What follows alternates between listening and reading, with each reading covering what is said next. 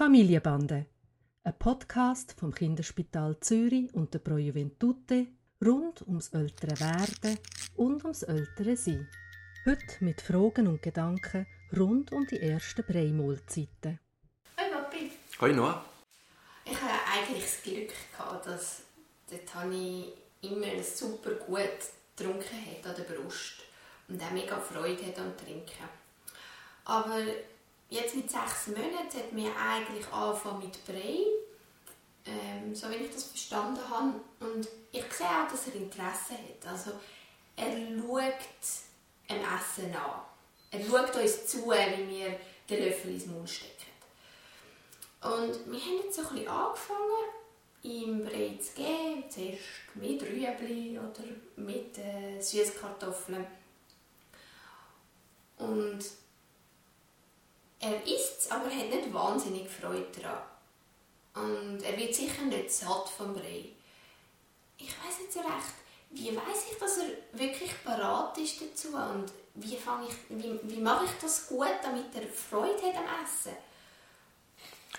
Also, das ist sehr richtig, was du sagst. Früher hat man ganz klar gesagt, mit sechs Monaten soll man anfangen mit, mit Brei.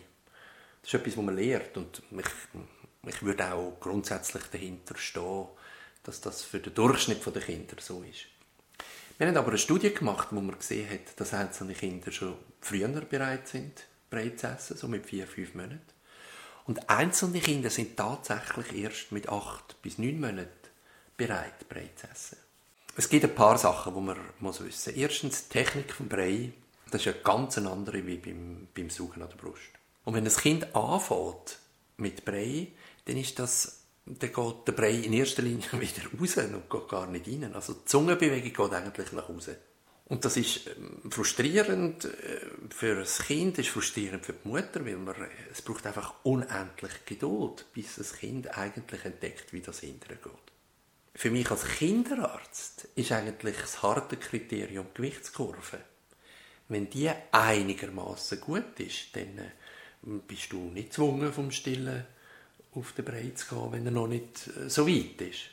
Und meine Frage zurück ist wirklich die, warum denkst du, dass er so weit ist? Also, ist es nur das, was du sagst, dass er quasi im Essen zuschaut? Oder hast du das Gefühl, deine Milch lenkt nicht mehr, sodass er wirklich einfach noch Hunger hat? Ja, also er schaut zu, darum habe ich das Gefühl, dass er grundsätzlich Interesse daran hat, etwas anderes zu essen. Aber es passiert schon, dass ich ihn stille und früher war er dann immer äh, eingeschlafen oder einfach glücklich und zufrieden gewesen. und das ist jetzt nicht mehr immer so. Also ich kann dann auch nach dem Stillen noch so ein bisschen quengelig sein und das gibt mir das Gefühl, dass er ähm, ja, dass er nicht ganz satt wird. Mhm. Kommt noch dazu, dass es natürlich ähm, einfacher wäre, wenn er Brei isst, weil ich dann nicht immer abpumpen muss, wenn ich nicht dumm bin.